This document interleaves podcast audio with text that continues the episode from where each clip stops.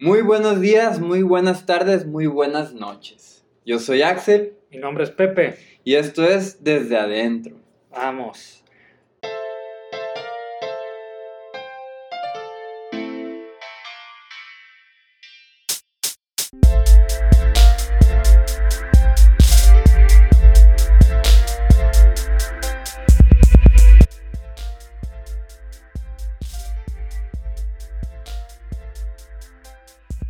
Pues se dieron cuenta en el inicio, pues Jesús Mario no está con nosotros. Tuvo... Tuvo compromiso familiar, por lo que no pudo asistir con nosotros el día de hoy. Y nos avisó a último minuto, así que no tuvimos otra opción que chingarnos nosotros, ¿no? Así que si Mario ves esto, pues ánimo. No voy a decir nada prometedor, comprometedor enfrente de la cámara, todo bien.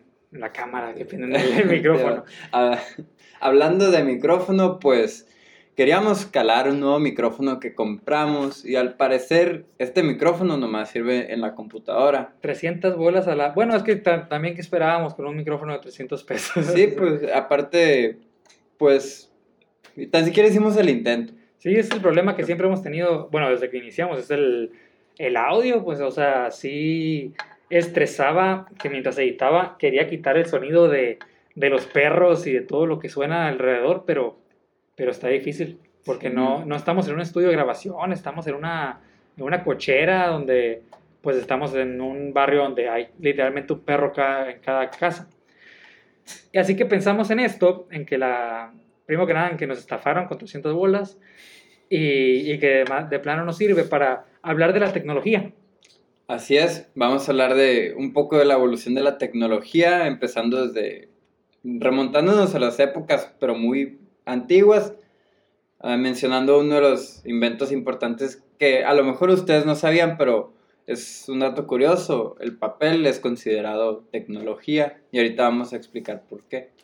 Exactamente, Axel va a hablar un poco más de las invenciones e-, electrónicas, tales como el Internet. La primera computadora, en qué año se creó, quién la creó. Sí, y yo voy a hablar acerca de cosas que han ayudado al ser humano a evolucionar de una manera mucho más rápida, pero de años pasados, por ejemplo, como dijo el, Axel, de, el papel, que fue en el año, creo que 102 después de Cristo, o sea, bueno, ahorita les voy a explicar las, eh, las historias de cómo iniciaron tres eventos importantes para este tipo de cosas.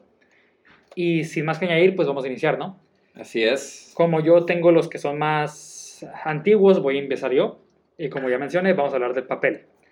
Voy a iniciarles contando que las fuentes históricas atribuyen la invención del papel a Xia Lung, una persona de China que empezó a producir hojas de papel utilizando retales de tela usada, corteza de árbol y redes de pesca.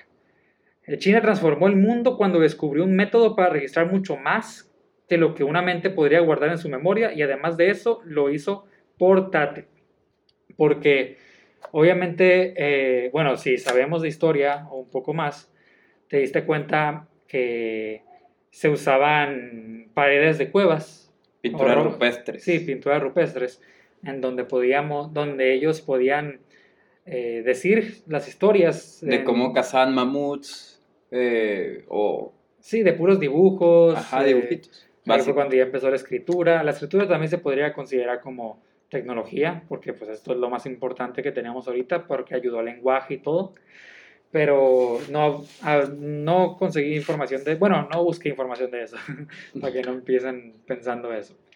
Así que ayudó bastante y mucha gente piensa que, mm, piensa que la tecnología, como mencionamos ahorita, es algo de puro electrónico, pues variamente. Y se me olvidó mencionar primero, ah, bueno, antes de iniciar esto, la definición exacta de lo que es tecnología, para que la gente deje de pensar que nomás son puros celulares y así. La tecnología se define como el conjunto de conocimientos y técnicas que aplicados de forma lógica y ordenada permiten al ser humano modificar su entorno material o virtual para satisfacer sus necesidades. O sea, cualquier cosa que haya ayudado a que nosotros podamos lograr ser lo que somos ahorita es tecnología. Por ejemplo, la invención del... No, no la invención. el descubrimiento del fuego, parece que no, pero cuenta como tecnología. Así es, porque cuenta como tecnología por el hecho de cómo se usaba. O sea, la manera en la que se utilizaba, pues obvio era para facilitar la vida cotidiana de esos entonces, para, para ¿cómo se dice? Quitarte el frío, cocinar la comida, eh, para diversas cosas y luego pues con el fuego, con el tiempo se fue utilizando por ejemplo para la herrería, creo que se le dice, y ya fueron creando cosas metálicas, y, pero esos eran otros siglos y no me quiero meter en tanto rollo para no ser tan largo el cuento. Y el papel, bueno, continuando con el tema del papel, que, con el que era lo principal que estamos hablando ahorita, eh, aunque ahorita ya no se, bueno, se sigue utilizando tanto, no, gracias a, la, a lo electrónico está empezando a desaparecer en cierta manera, es que sigue usándose, obviamente. Se, se sigue usando porque que se considera como que algo muy importante y, siguen sacando libros en físico. Sí, es que, es que leer libros en electrónico no es la misma. Ajá, aparte de que también mm, tanto como lo físico como lo electrónico tiene sus ventajas y desventajas. Por ejemplo, leer muchos libros electrónicos también te puede cansar mucho la vista por el brillo que produce el celular y te puedes terminar lastimando de cierta manera gradualmente. Sí. Yo inicié a leer eh, para, para dormir, vaya, porque al principio me, me, aburría mucho la lectura, pero una vez que ya empecé a leer varios libros, me quedé, pues ya, ya la tuve que hacer entre, entre clases o cosas así, porque ya me entretenía, ya no podía dormir. Pero la cosa fue que cuando empecé a leerlos de manera electrónica, fue mucho más difícil después de dormir, después de, después de terminar de leer, dormir. ¿Por qué? Porque termina siendo que cuando estás mucho tiempo en la pantalla de un celular o algo así, tu cerebro como que se activa un poquito más y hace que sea más difícil para ti eh, irte a dormir. Yo digo que eso se debe producir por el efecto de la luz que genera el teléfono en la oscuridad. Te ha de hacer pensar inconscientemente como que estás en, por así decirlo, en la tarde, en el momento que hay luz solar, y por eso mm, tu cuerpo dice, ah, pues como es de tarde, no hay que, no hay que dormir todavía. Sí, y ya depende del cansancio también, porque eh, pues mucha gente se ha dormido viendo cosas en el celular, obviamente. Ah, sí, o viendo películas y series, etcétera. Y a lo que yo veo de la, del, relacionado eso con lo de la hoja, es que actualmente sí nos sirvió mucho para la evolución de la humanidad, para registrar datos muy importantes, eh, ecuaciones, eh, ¿cómo se dice? Pues eventos de antes. Ajá, instrucciones para crear ciertas cosas así, pero ahorita en la actualidad también, y como fue creciendo la humanidad exponencialmente, también fue creciendo exponencialmente la cantidad de recursos que se necesitaban para satisfacer la necesidad de todos. Y, y eso que hasta ahorita no, no, todos se satisfacen porque muchos viven en pobreza. Pero el, el alarmante consumo de, la, de los materiales, de los recursos naturales, pues sí también afecta y, y la tecnología pues está ayudando entre comillas un poco a, a, cuidar un poco el medio ambiente, pero a la vez también contamina. Sí, es eso, pues porque es, es importante, como tú dijiste, cuidar cuidar lo que tenemos ahorita porque los árboles son vitales para la vida. Realmente son los que nos ayudan a contener el oxígeno que tenemos eh, todos los días. Y es eso, la evolución que se tiene que tener. De, en, en, algún momento u otro tenía que pasar. Y para ciertas, muchas personas ha pasado esto. Por ejemplo, ahorita ya la gente, las clases en línea fueron debido a la, la evolución. Que imagínate si no hubiera computadoras, si no hubiera si no hubiera cosas así electrónicas, pues no, ahorita no podríamos hacer Ahorita estuviéramos en un tiempo perdido, por así decirlo, no tendríamos clases, estuviéramos, por así decirlo, de vacaciones, de un break, y, y nos atrasaríamos eh, algunos años, semestres. Sí, exactamente, pero vamos, vamos cambiando bueno, metiéndonos más a lo del papel, porque ya nos desviamos un poquito. Sí, sí, vamos a seguir con la eh, evolución tecnológica. Vamos a hacer algo que. Voy a hablar de algo que ayudó mucho el, el papel, que fue la imprenta. La imprenta que pues fue la. Pues dando, haciendo libros y todo eso que conocemos ahorita. Periódicos. Voy a leerles un poquito la historia y qué ha terminado siendo, ¿no? Johann Gutenberg, no sé si se diga así la verdad, soy mexicano, perdón, inventó la imprenta moderna a mediados del siglo XV, o sea, fue hace relativamente temprano, cerca, pues, hace seis siglos, pero varias cosas que se mencionan fueron hace un chorro, ¿no? Se utilizaban moldes de arcilla y los chinos en el siglo XI utilizaban piezas de porcelana para hacer reproducciones. En Europa, durante la Baja Edad Media, se utilizaba la silografía para imprimir carteles y, y panfletos. La verdad, silografía no lo había leído eso, así que no les sabría decir qué es exactamente. Y vamos a hablar con lo que empezó a ser de importancia la imprenta. En 1452 se inicia la impresión de la obra más importante del mundo, que fue la Biblia de 42 líneas o la Biblia de Gutenberg, marcando el inicio de la edad de la imprenta. En el 55, Gutenberg está a punto de acabar las 150 libras, eh, Biblias comprometidas, pero Fust, que es un personaje que le ayudó, eh, no quiere ampliarse el plazo de crédito y acaba quedándose con los derechos del negocio. O sea, eso era un, era puro para sacar dinero, igualmente, como tenemos ahorita. Y al final, eh, pues terminó perdiendo todo la persona. Pero no vamos a hablar de eso en este momento. No, lo que, lo que queremos hablar es cosas de la evolución, han afectado ahorita a la humanidad. Sí, si gustan, eh, si gustan que hablemos de ciertas historias, así anécdotas interesantes, pues lo hacemos en otro video. Pero vamos a hablar directamente de esto, ¿no? Esto se me hizo curioso. La Biblia ¿Tú crees que sin la imprenta o sin el papel, la Biblia pudo haber sido lo que es ahorita? O bueno, con la invención tardía del papel y de la imprenta. Mm, yo digo que sí hubiera podido ser así como es ahorita, porque en esos tiempos había mucha gente muy devota. no sé si se dice devota o devota, pero, sí, pero lo puedo decir de esta manera, mucha gente que era, o hombres que eran devotos, y mujeres devotas, no sé cómo se diga, a, la religión, y por lo que iban a, a, esparcir su palabra, si no era por el medio de la escritura, iba a ser por el medio hablado. Entonces, de igual manera, mucha gente se iba, iba a parar oreja y se iba a interesar en el tema, y, y pues en esos tiempos eh, la gente se podría decir que era muy inocente, se podían tragar más cosas, podrían digerir más cosas porque todavía no se dan cuenta de, de muchas cosas. También eran de mente cerrada. Ajá. de cosas que si les gustó una idea, pues ya se quedaron ahí y se chingaron, ya no van a cambiar su parecer. Ser, por ejemplo, que, pues, por ejemplo, a Cristo lo mataron porque no creían que, que él era el, el Hijo de Dios y algo así, pues lo mataron por eso, imagínate, y al final terminó siendo real. Pero eso es lo que quiero, eh, quiero hablar de eso, porque nosotros probablemente tengamos una versión distorsionada de lo, de lo que en verdad pasó. Puede que la Biblia sea real o puede que no. Yo no lo... Bueno, es que no hay manera de... Ya es que ya nunca lo vamos a saber. Los que los, los que los únicos que lo podrían saber son los que lo vivieron en el momento que se creó. Sí, eh, pasó algo.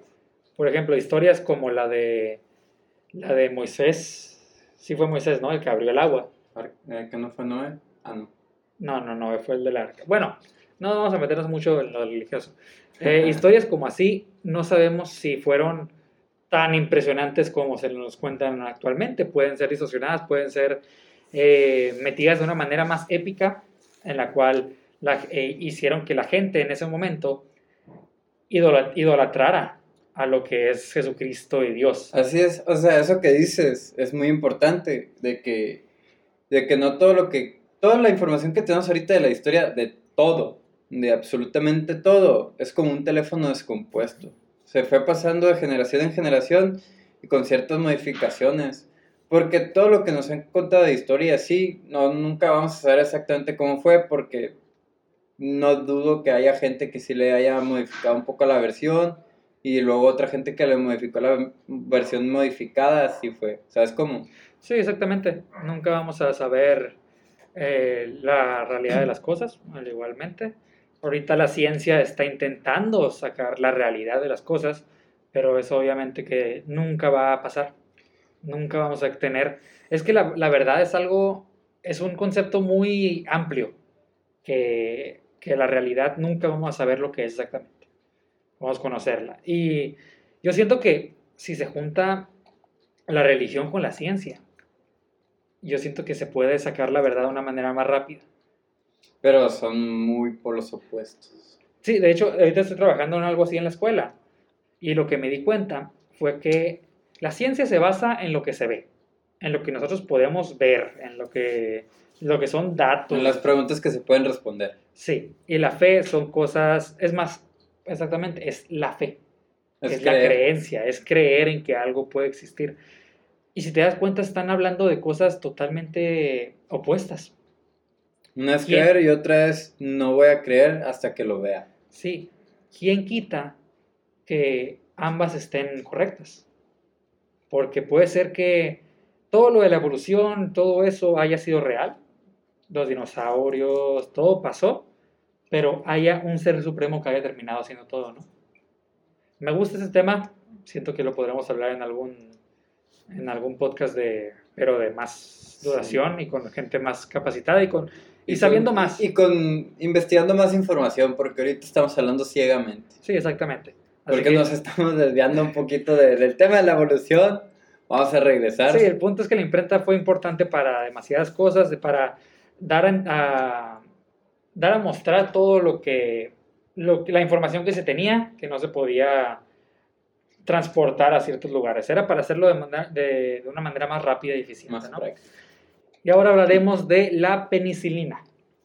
No sé si la conozcan, bueno, supongo que la conozcan. Es Vamos una de las cosas más importantes para eh, el ámbito médico. Sí, exactamente. Vamos a hablar de Alexander Fleming y cómo terminó haciéndolo. Todo comenzó a finales de julio de 1928. O sea, esto está mucho más reciente todavía.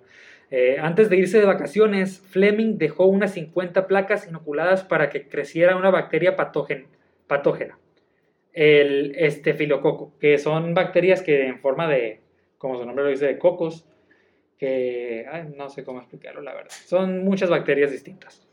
A, a su regreso, el 3 de septiembre, o sea, duró como un mes entero, eh, en el desordenado laboratorio encontró una de esas placas contaminadas con un moho. En lugar de tirar a la basura ese experimento fallido, la curiosidad de Fleming le impuso a analizarlo. Observó que alrededor del hongo, las colonias de estafilococos más, cer- más cercanas a él estaban muertas, mientras que las más lejanas se habían reproducido normalmente. Inmediat- Inmediatamente se percató de que el hongo, llamado Penicillium notafum, había liberado de alguna sustancia bactericida, que Fleming bautizó como penicilina. Lo dije mal, ¿verdad? Penicilina. No, sí le, ¿cómo lo dije? ¿Cómo dije? ¿Está bien? No, Penicilina, dije, no, ¿qué dije? No sé, pero me dio risa. Lo dije mal, penicilina, perdón. Salí mal, ¿eh? ok. Bueno, Sí. ayudó a curar bastantes, bastantes cosas en su momento y ahorita todavía sigue funcionando. Sí, o sea, en base a la penicilina se han sacado nuevas, nuevas formas de tratar a, lo- a pacientes. Sí, pasé de verga, ¿no? Ay, ay. bueno, bueno, voy a hablar de, un pa- de una eh, variante de la penicilina. La penicilina B potásica se usa para tratar de algunas infecciones provocadas por bacterias, como la neumonía y otras infecciones del tracto respiratorio, la fiebre escarlata y las infecciones de oído, piel, encías, boca e infecciones de garganta. O sea, ayudó para demasiadas cosas. Sí, porque antes de que se descubriera eso, no tenía, no, en ese tiempo no existía manera de salvar a mucha gente, por lo que mucha gente perdía la vida. Y gracias a ese descubrimiento que hizo ese, ese científico, se le podría decir, ¿sí no? Sí, gracias a ese descubrimiento, pues, salvó millones de vidas que gracias a eso, pues, yo creo que estamos aquí. Dato curioso, ubicas que, que la tasa de mortalidad antes era de, de bajitos años, como de 30 y cacho, de 20 y cacho años. No sé si te estás pendiente de eso. Pues resulta que, bueno, hablando de la medicina, no es que la gente durara 30 años viva. nomás si se muriera, sino que en esos tiempos la tasa de mortalidad infantil era muy grande, por lo cual el número de, el número de Se promediaba acá. sí, el número se promediaba y terminaba. y terminaba siendo muy chiquito. Era un dato curioso que nomás quería meter, que Sí, no tiene nada que ver. Me imagino que sí, porque en tiempos anteriores era, era muy difícil cuidar a un bebé, ya que si se enfermaba, ¿cómo lo ibas a tratar? Exactamente. Y tam- también la alimentación mm, en esos tiempos estaba muy... No había muchos alimentos o no, no estaban tan desinfectados como ahorita, se podría decir. Y, por, y pues generaban enfermedad gracias a eso. Pero bueno, concluyendo con eso que acaba de decir eh, Pepe de mencionar de la penicilina, pues ya remontándonos muy cerca de, de la, del descubrimiento de la penicilina, pues yo les quiero comentar de, de la primera computadora que se creó, que fue en 1947. Y la creó un hombre que se llamaba Charles Babbage, creo que se dice así. Eh, pues este, este no descubrimiento, este avance tecnológico que hizo, yo creo que es de lo más importante que ha influido hasta la actualidad, ya que pues en la actualidad pues tenemos un millar de computadoras de diferentes marcas y diferentes versiones con diferentes componentes y es muy impresionante ver cómo una persona que se le ocurrió crear un dispositivo que en ese momento que se creó pues no tenían ni Google ni internet simplemente servía para almac- almacenar datos. Era un, un- como un disco duro pero en gigante. Sí, estaba muy... Y- He visto, bueno, documentales y cosas así que se, estaban bien simples las computadoras, no servían para casi nada. O sea, ajá podías escribir, pero a mí, al principio ni lo podías guardar, o simplemente nomás escribías y ya. Sí, o sea, era muy básico, pues, porque no tenían tan, o sea, tenían que ir experimentando hasta ir descubriendo nuevas formas de programar y de conseguir avances, pues. Y eso fue muy importante porque ya para eh, el año 1971, pues, fue cuando se introdujo el servicio de email, que este también fue un avance bastante útil, porque antes eh, pues para enviar un mensaje o comunicarte con una persona de, de larga distancia, pues tenías que enviar un correo con código, con código postal y... Tardabas un chorro, pues Sí, un mes podías hasta tardar en llegar a mandar algo. Ajá, y luego tenías que escribir, pues, y, y se hacía un, churrote para poder enviar y recibir un mensaje. Y esto, lo que trajo el email, pues fue, obvio, la facilidad de poder enviar correos y mensajes en, en un abrir y cerrar de ojos por transferencia de datos. Pero, a su vez, este invento tampoco fue muy detonante para su momento, porque pues no mucha gente tenía computadoras ni, ni, ni el dinero, porque cuando recién se fueron creando las cosas, cuando recién salen las cosas, un avance tecnológico es costoso. Eh, bueno, ya para el año 2000 eh, se creó pues eh, el buscador que todo el mundo usa hasta la actualidad, que es Google. Se creó Google y pues con este buscador pues se fueron introduciendo, introduciendo eh, pues varias páginas, fueron creándose varias páginas, en- entre ellas pues una de las que ha salvado la vida de millones, que es Wikipedia.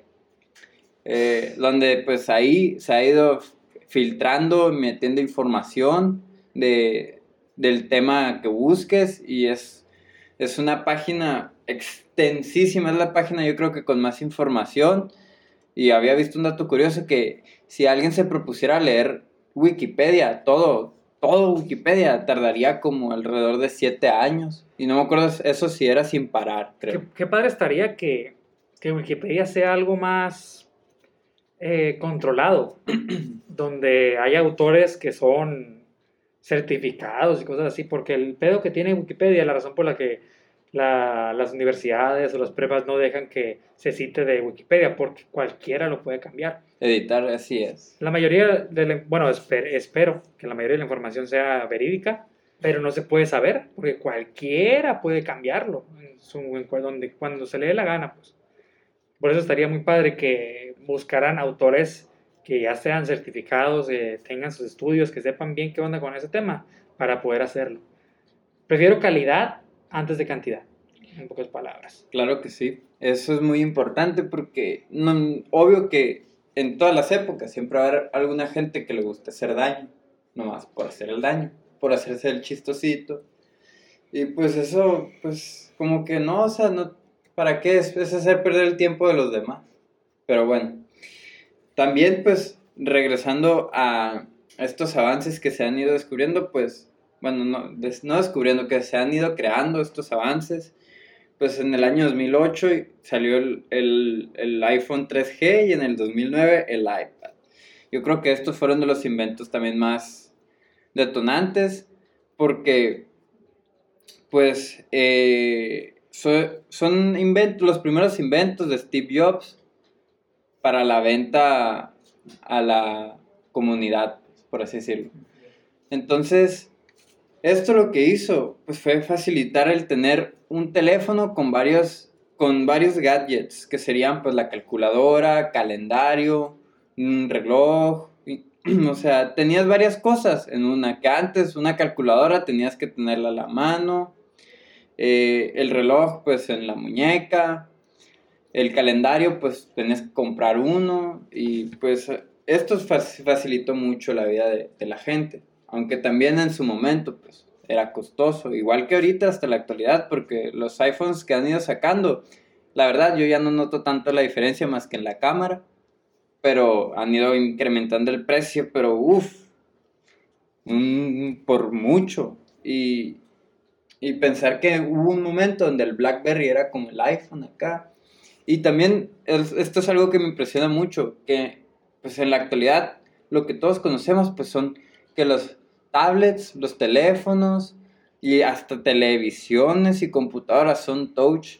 ¿Quién hubiera pensado que mucha gente de los antes de los años 2000 nunca se hubieran imaginado, han de haber dicho que era imposible controlar algo con el dedo, con, con el algo, ¿cómo se dice? Pues con el efecto touch, el Sí. Pantalla táctil. Entonces, eh, pues esto fue un avance muy importante. También la realidad virtual. Esta realidad virtual, pues, no solo yo, yo asemejo mucho la realidad virtual con los videojuegos. Eh, pero también es, esta realidad virtual he, visto que se ha usado para algunos eh, en el ámbito médico, porque te sirve para, para simular una operación y practicar y tener más precisión. No sé qué piensas tú, Pepe. Es que es sorprendente. Como tú dices, no sé cómo, cómo se llegó a esa manera. No sé qué mentes tan brillantes llegaron a hacer eso. Me cabe mencionar que, que Steve Jobs fue un genio, obviamente, como se menciona. Y dicen que Bill Gates en su momento terminó copiando su sistema Tampoco hay que decir que Steve Jobs eh, fue el creador de todo, porque dicen que Steve Jobs le copió a Xerox o Xerox, no sé cómo se menciona. Pero ese tipo de cosas terminaron ayudando, porque, bueno, Steve Jobs fue el que hizo un parote a todo eso, la tecnología, porque él lo dio a, a conocer de manera enorme. Bueno, si ven la, vean en la película Steve Jobs, la que Aston Kutcher sale porque se la rifó, explica perfectamente cómo fue lo que pasó. Y se siente que sin una, sin una mente así, que tiene tan... Tanta ambición. Tanta ambición, me vale madre que sea, que haya sido un, ojete de, de persona. Terminó siendo una persona ambiciosa y que llegó a lo que Apple es ahorita. Sí, o sea, por más ojete que sea una persona, si aporta grandes avances tecnológicos o científicos, pues es muy más que bienvenido para la humanidad. No, es que tampoco, pero, pero en sí, eh, Steve Jobs fue un genio, pero un ojete, en pocas hablar. Mucha gente también en su momento terminó, era un genio en, su, en su materia, pero era un ojete en otras cosas. Y bueno, ya hablando ya para acá culminar con un brochecito de oro y para que no se enfaden tanto, pues quiero comentarles de unos temas acá que se me hicieron muy interesantes y que los voy a comentar también con Pepe para preguntarle su opinión. ¿Tú qué piensas de que se, para el futuro, la evolución, lo que supuestamente promete? Es, son viajes espaciales, comerciales y también una, un proyecto para irte a vivir a Marte. Es que no veo, es que no lo veo factible. O sea, no siento que haya, bueno, puede que sí, pero no siento que haya el dinero suficiente como para hacer eso. Porque no has visto, se, se ha ido a la luna, pero una escasez de veces se ha ido. El primero fue en 1969 y hasta ahora cuántas. No te sabría decir, pero muy poquitas veces se ha ido. se ha ido al espacio, pero... Pero la luna no... Sí, y el problema de los cohetes es que eh, saben llegar, pero el aterrizar vale madre. Termina desintegrando. No sé si viste el, el prototipo que hizo Elon Musk hace rato, que era que se iba a aterrizar, pero no terminó, pues terminó rompiéndose. Sí, o sea, es muy loco, es muy loco esto que por, por esto salió muchas teorías de que, pues ya ves que se fue a la luna en mil, ¿qué? Perdón. 69. En el 69. Y qué loco que con la tecnología del 69 sí se pudo llegar a la luna y que hasta ahorita con la tecnología actual que supuestamente no se pueda llegar. Es otra cosa también que podemos hablar de, de conspiraciones. Sí, o sea. Que si fue real, fue no. No, nosotros no estuvimos vivos, así que no... no, todavía no nacíamos, así que no podemos... Y no tampoco, si es que hubiéramos nacido, tampoco estuvimos en el momento. O sea, con ellos. Sí, hay mucha información, pero también, como dices, son especulaciones que pueden ser reales o puede que no. Vamos a pensar que sí. Yo pienso que esto que mencioné de los viajes espaciales comerciales y la, irse a vivir a Marte, mmm, no es, es un lujo. Lo del viajes comerciales espaciales es un lujo porque, siendo sinceros, ¿cuánto dinero te costará sacar un, un cohete al espacio? Y, y, aparte, pues también es muy peligroso, muy riesgoso. sí, es que sí, exactamente, es un lujo no lo pudiste haber hecho mejor, es un lujo. No se van a llevar a todas las personas eh, existentes en el planeta Marte. Es, es, es, un lujo por la curiosidad de mucha gente que tiene el dinero y, la, y, que es nomás quiere ir a, porque le gusta gastar dinero. Eso puede ser un factor que ayude mucho, que el dinero que se esté perdiendo ah, en la creación del cohete y su viaje puede ser pagado, un, bueno, una gran parte por las contribuciones de la gente que se va a ir. Porque obviamente va, va a ir gente millonaria, multimillonaria que sí, porque, un cambio. Sí, llega a existir eso. No, no ser como que yo voy a decir, ah, en vacaciones fuga al espacio a verlo. No, pues no no es muy... Porque se me hace que va a tener un precio muy elevado, aunque no sabemos lo que va a pasar para cuando, si es que se, se llega a crear eso. Pero también una de, una de los inconvenientes muy grandes que yo veo en eso también es la contaminación extrema. Porque un cohete que yo sepa consume mucho gasolina y, expulsa mucho, quién sabe qué chingados expulsa, pero expulsa muchas cosas dañinas para el medio ambiente. Ahora imagínate un viaje hasta Marte. Y, luego imagínate los, viajes comerciales. Si son comerciales, no significa ser uno, van a ser varios. Sí. Pues que, a ver, ¿cómo se puede decir? Imagínate si la gente millonaria se va a Marte, ¿no? imaginemos que no creo que menos del millón de dólares vaya a costar aventarse para allá. Imaginemos que eso, ¿qué gente joven va a querer aventarse a Marte en el momento que pase eso? Pues? Porque queremos colonizar Marte, ¿no? Pero, ¿de qué nos va a servir si va pura gente eh, de 60, de 70 años, ya viejitos que ya, de plano no? ¿Cómo vas a colonizar con gente de esa manera? Pues se tiene que ir gente joven, gente que tenga ganas de hacerlo.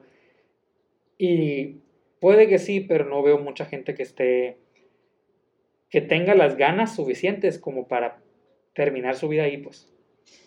Y es eso de que irse a vivir ahí también es mucha gente, no le, yo digo que no le gustaría porque es muy difícil tener una vida, en, pensar tener una vida en otro planeta.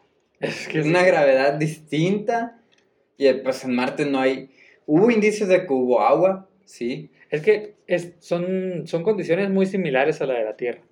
Por, por, eso Marte se está viendo como... Una opción viable. Sí, pero por ejemplo, es que es el único planeta del que se puede hacer una diferencia. Mercurio, Venus, muy cerca del Sol. ¿Y Marte está más lejos, está más frío, no? ¿O no? Más Júpiter, Saturno, cosas así, lejísimos. Y va a ser un frío que, que no mames. Así que... No, y luego también el llegar allá, también he escuchado que, te, eh, ¿cómo se dice? Por la cuestión espacio-tiempo, como que o vas a envejecer más rápido allá, o, no me acuerdo si envejeces No, es que, es que no exactamente que envejezas más. De hecho, en Marte envejecerías, se supone que, que más lento. Porque allá un año en Marte dura mucho más de lo que dura en la Tierra. No tendría la pero porque Marte está más lejos que la Tierra, del Sol. Así que la, la rotación, no, la traslación que tiene es mucho más largo, por el cual el, año termina siendo mucho más largo en ese lugar. Así que se puede decir que en un año que tarde Marte en venir, sean dos años en la Tierra, o tres, no, no tengo, estoy hablando a ciegas ahorita, no te sabría decir, pero no es exactamente eso. O sea, tú vas a seguir siendo eso. Tú, tú puedes estar en las 24 horas pensando así y puedes tener tu misma edad, pero pues en su momento va a aparecer otra cosa. Es que eso es lo que voy. pues, ¿tú has visto la película Interestelar? ¿La de Tom Cruise o cuál? No es Tom Cruise, ¿verdad? No. Interestelar es? una. No me acuerdo quién es, pero es. Es una viejita acá, pero que dice, o sea, muchos dicen que, que sí representa, que es muy cercano a lo que sería la realidad de viajar en el espacio y, y de meterte agujeros de gusano. Dice que es de las más realistas. Eh, y pues por lo que vi en la película, sí, como el vato se hizo un desmadre pues, en el espacio por viajar mucho, cuando regresó, sus hijos ya están adultos mayores acá y él con la misma edad. Entonces a lo que voy en Marte, si vas a desde eso que dices, o sea, tú vas a pensar las 24 horas y lo que tú quieras, pero el tiempo va a transcurrir diferente que aquí. O sea, Aquí pasa una hora, pero allá pasaron dos, por lo que allá va a envejecer Es que el tiempo, el tiempo es relativo, güey. Por eso. No se sabe, el tiempo no es algo medido. Es que se, lo que conocemos ahorita del tiempo no es la realidad, pues fue utilizado para, para tener un mayor control, pero no, el mundo, bueno, el universo no se mide en horas, no se mide en segundos ni nada de eso. Ah, no. Pero, pero sí, si se habla de tiempo, el tiempo, se puede decir que va a pasar más tiempo un año en la Tierra. No, un año en Marte va a ser más tiempo que un año en la Tierra. Por la relatividad, yo he escuchado que pues, eso de que el tiempo transcurre diferente en otro lado por, el espacio-tiempo, pues por la diferencia de espacio-tiempo. No, no sabría decirte exactamente cómo, porque pues yo no me dedico a eso, no, no estudio mucho. No es lo que poco que conozco es, ha sido porque he visto otros videos relacionados a eso.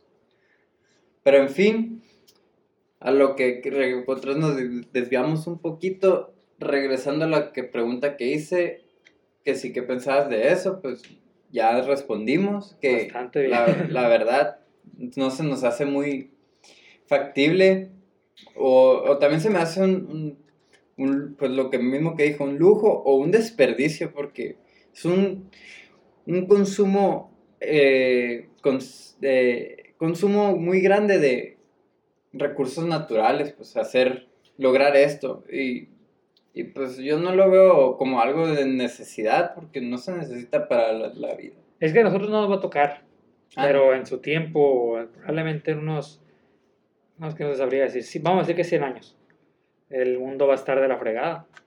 A nosotros nos está tocando el tiempo de transición, entre lo bueno y lo malo.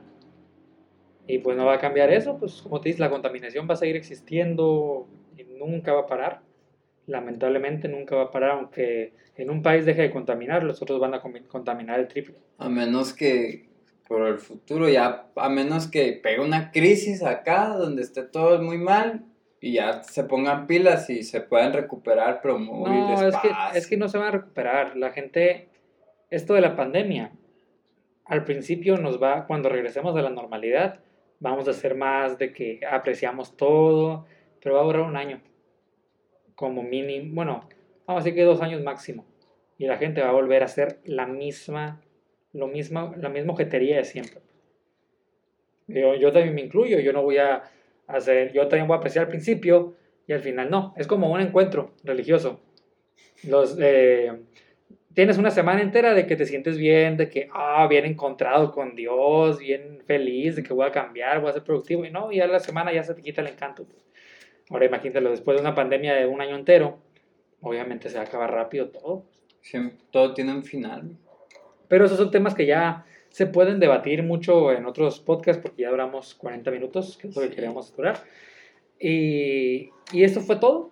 Nos gustó hablar de que cómo llegó del papel hasta lo que conocemos ahorita. O sea, gracias a la invención del papel. No, Se no, pudo- gracias. Bueno, Sí, porque se pudo almacenar la información y se pudo pasar por generaciones y las generaciones pudieron hacer cosas distintas con eso. y se buscó una evolución del papel y se hizo la tecnología. Sí, o pues sea, sí, sí, pues puede o sea, ser. Es una, una Es, es, es un, por así decirlo, un efecto mariposa. De un pequeño movimiento que hicieron, que a alguien se le ocurrió y dijo, ah, voy a crear papel haciendo esto, esto, aunque no creo que en ese momento hayan dicho, voy a crear papel, no, dijeron, voy a crear algo donde pueda plasmar algo. Y, y pues con ese pequeño movimiento del granito de arena, colisionó con uno que movió dos, y esos dos, cuatro, y así, exponencialmente. Sí, todo eso abarca va- varias cosas que terminaron siendo factor para lo, que somos nosotros. Sí, y qué loco pensar también que de eso pues, tardó muchísimo. Y ahorita con la, con la tecnología actual ya está avanzando rapidísimo. No, pues porque teníamos muchas más cosas que ayudan mucho más a lo que queremos hacer. Pues sí. Pero en fin, pues eso fue todo por el podcast de hoy. Muchas gracias a los radioescuchas que se quedaron a escucharlo. Que chingue su madre Mario. Yo soy Pepe Yo soy Axel, y esto fue desde adentro. Ánimo. ¡Woo!